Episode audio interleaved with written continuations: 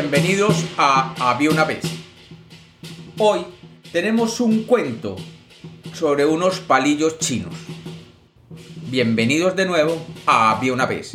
Espero que lo disfruten. Había una vez. Había una vez un emperador chino que era parte de la dinastía Shang, llamado Shou, que vivía en el año 1045 a.C. Este emperador venía de una larga tradición de emperadores de la misma dinastía desde el año 1600 a.C. El emperador Shou había sido un hombre educado en las costumbres más tradicionales y austeras de la dinastía. Si bien era el emperador, su palacio no era muy majestuoso y sus vestimentas eran sencillas. El emperador tenía un único placer, encontrar elementos que no fueran comunes y que de alguna manera representaran un estilo propio. Un día, a la corte, llegó un cazador que había viajado al África y había cazado un elefante de colmillos de marfil rosado. Este marfil era único en su color y era considerado el más valioso del mundo. Como el cazador era un admirador del emperador, decidió recorrer el trayecto desde el África profunda hasta el este del río Amarillo, donde el emperador tenía su reino. Al llegar, el emperador quedó asombrado por la belleza del marfil que le traían, y encantado por este, decidió que él tenía que poseer dicho marfil. Llamando a su ministro de finanzas, le ordenó recoger todo el dinero necesario para comprar dicho marfil. Después de un gran esfuerzo económico, los marfiles fueron adquiridos y depositados al frente de aquel emperador.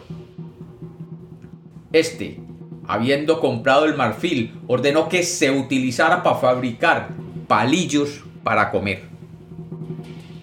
Su tío y consejero, el príncipe Qi, cuando oyó la orden, se retiró inmediatamente y se reunió con otros consejeros del emperador y les dijo que se venían tiempos difíciles y que el fin de la dinastía estaba cerca.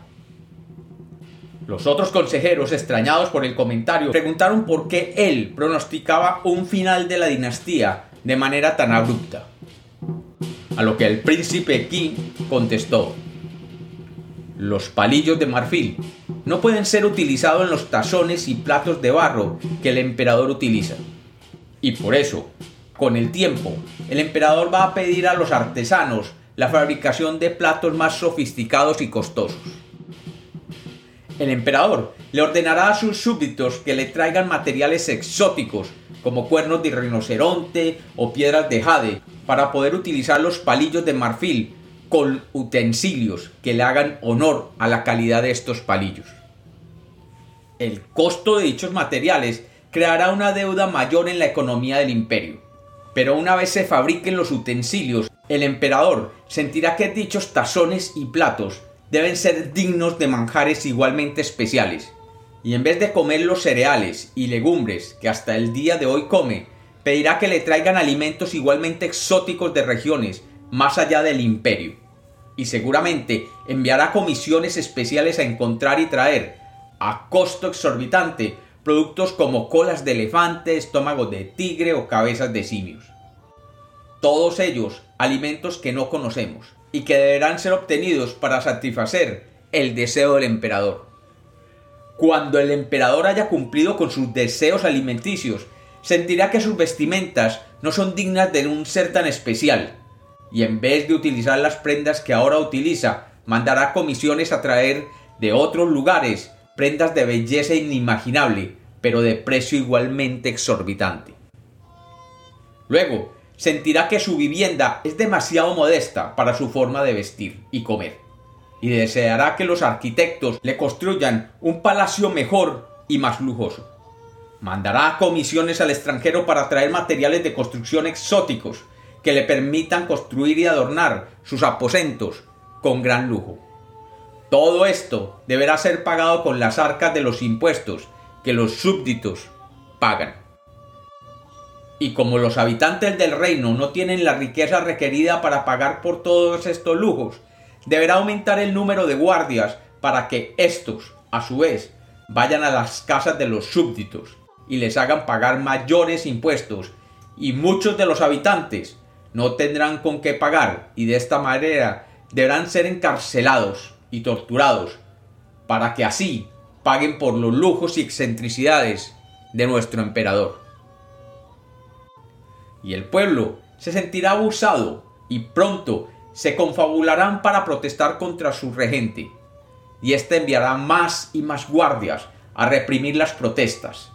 Y así la paz del imperio se perderá, y múltiples revueltas se convertirán en ataques directos a las murallas de la Casa Real. Y diciendo esto, el consejero se retiró. Unos cuantos años después, los súbditos de aquel emperador cruzaron las puertas del fastuoso palacio, asesinaron a los guardias, quemaron a su paso la edificación y destruyeron los enseres y posesiones del emperador, terminando violentamente la dinastía Shang. Cuenta la leyenda que varios miles de años después, un grupo de arqueólogos encontraron una ciudad abandonada debajo de un bosque chino, y en ella excavaron los restos de un enorme palacio. Todo allí se encontraba quemado y destruido. Pero uno de los arqueólogos rescató y llevó a un museo un par de palillos de marfil rosado, únicos testimonios de un imperio fabuloso. Y como los cuentos nacieron para ser contados, este es otro cuento de Había una vez.